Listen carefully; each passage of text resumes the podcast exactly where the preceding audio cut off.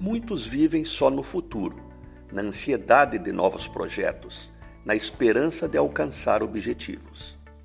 E temos aquelas pessoas que não conseguem esquecer as lembranças de um passado glorioso, e outros que vivem intensamente a realidade do presente, como se não houvesse amanhã.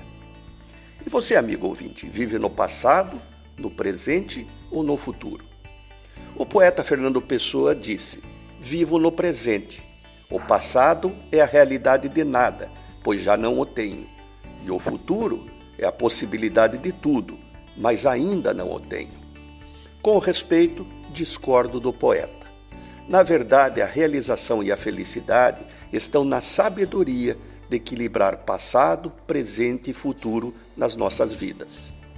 Aqueles que só vivem no passado, porque foi um tempo melhor, condenam o porvir sem conhecê-lo.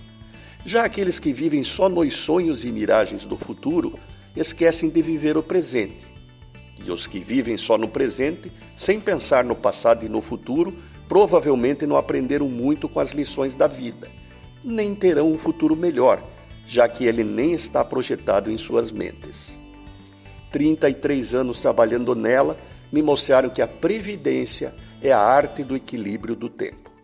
De pensar no futuro, em como estruturá-lo financeiramente melhor, mas também de pensar no presente, na importância de ter renda e disciplina financeira para vivê-lo intensamente. E de pensar no passado, de como faz falta hoje não termos separado um pouquinho ontem para garantir um amanhã melhor. Renato Folador para a CBN.